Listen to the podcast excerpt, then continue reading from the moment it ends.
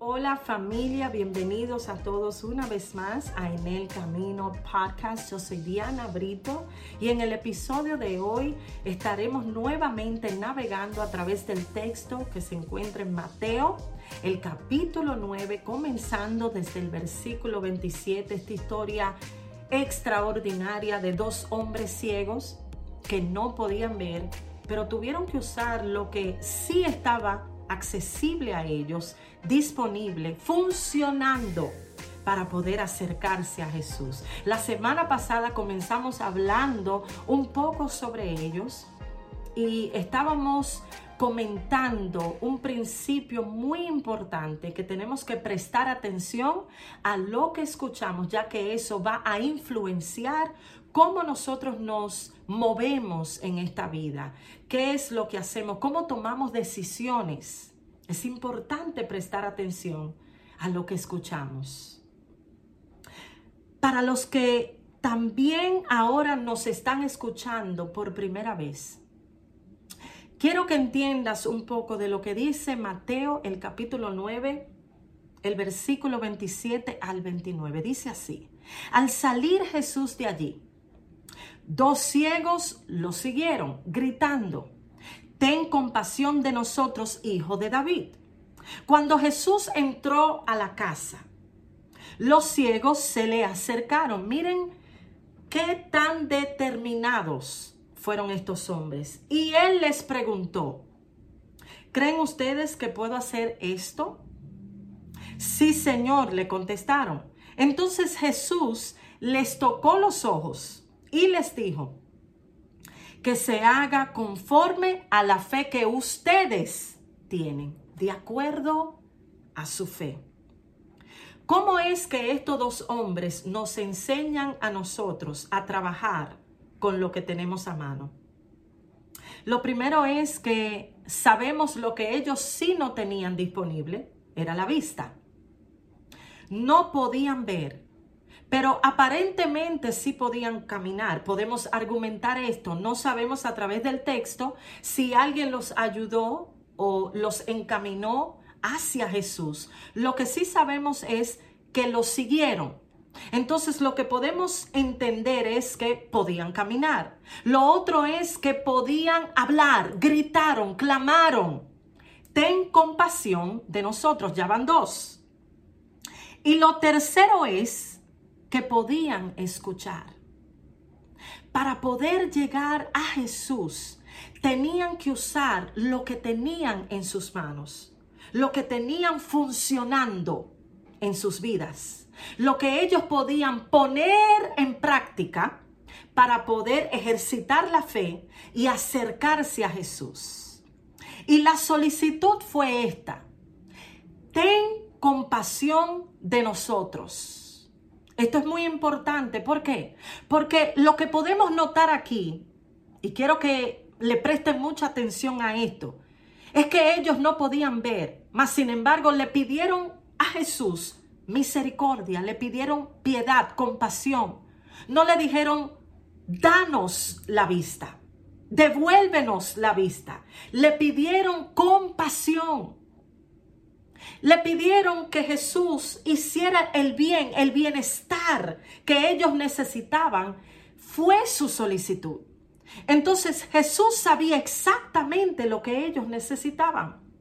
Tú te puedes imaginar, se pueden ustedes imaginar cómo estas personas que no podían ver, quizás habían caminado por muchos, por muchos años, quizás por mucho tiempo, alrededor de la vida, tropezando y con muchos moretones quizás en el cuerpo.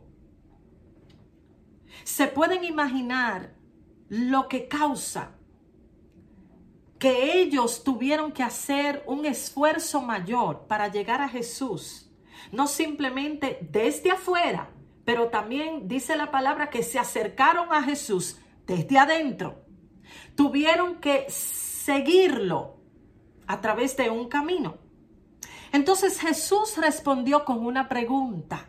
¿Creen ustedes que puedo hacer esto? Otra traducción dice, ¿creen ustedes que le puedo dar la vista? Y ambos contestaron, sí, Señor, creemos. Entonces lo que vemos es que ellos usaron lo que sí estaba funcionando en sus vidas con la fe y colaboraron para obtener un resultado. Colaboraron con Jesús a través de su creencia. Lo que vemos es que su fe colabora con lo que tenían disponible para obtener lo que necesitaban. That's. Esto nos muestra que todo lo que necesitamos es fe. Es lo que pusieron por obra. También necesitaban abrir paso. Entonces colaboraron con Jesús con lo que estaba funcionando. La boca, los pies, los oídos. Come on.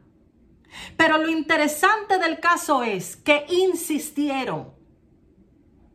Insistieron en su creencia.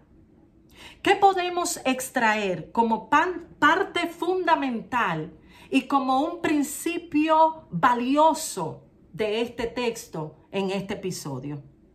Ellos fueron hombres determinados, eso es lo primero. Escucharon cada sonido para poder seguir a Jesús en el camino. Estaban decididos, ya habían escuchado suficiente. Todo lo que necesitaban escuchar fue suficiente para ellos decidir, ¿tú sabes qué? Si Él lo hizo con otros, lo puede hacer con nosotros. Dice la palabra de Dios que gritaron, clamaron, clamaron para llamar la atención de Jesús. Entonces Jesús trató con ellos dentro de la casa. Eso hizo que esta experiencia fuera aún más íntima, porque no trató con ellos desde afuera, sino desde adentro. No solo ellos tuvieron que comenzar a ejercitar la fe y trabajarla internamente, Jesús les respondió a su solicitud dentro de la casa. Come on. Mateo enfatiza, esto es lo segundo, que el objetivo de su fe, lo decíamos en el último episodio, el objetivo de su fe fue Jesús. Comenzó con Jesús y terminó con Jesús. Y Jesús les dijo, ¿creen ustedes que yo puedo hacer esto? Su fe está puesta en mí. Prácticamente vamos a comprobarlo. Ellos contestaron con la boca, sí, Señor. Pero lo que iba a determinar si realmente su fe estaba puesta en Jesús era el resultado de esa fe cuando se puso de acuerdo con la palabra que Jesús les había dicho, que se haga conforme a lo que ustedes han creído. Lo tercero es que podemos ver que lo que ganaron a través de la fe fue un milagro extraordinario, un milagro precioso. Y lo que tú y yo podemos notar es que podemos perder más cuando no creemos que hacer lo que tenemos que hacer cuando sí creemos. Te das cuenta que hay mucho más que podemos perder al no tener fe, que al tener fe podemos ganar más a través de Jesús. El camino para estos dos hombres debió de hacer, debió ser muy terrible, muy inesperado, quizás muy incómodo, no fue fácil. Pero todo depende de lo que ponemos en práctica a través de la fe. No tuvieron miedo de gritar, no tuvieron miedo de suplicar, no tuvieron miedo de pedir ayuda en público. Y Jesús los invitó a creer que si tan solo su fe estaba puesta en el objetivo correcto, iban a tener el resultado que necesitaban. En este día Jesús nos invita a todos nosotros a tener fe también en Él y a colaborar con Él a través de nuestra creencia en Él que donde quiera que tú te encuentres en el día de hoy, puedas entender que Él también quiere ser parte de tu necesidad. Trabajar contigo desde adentro hacia afuera. Dios te bendiga, Dios te guarde. Nos vemos en la próxima.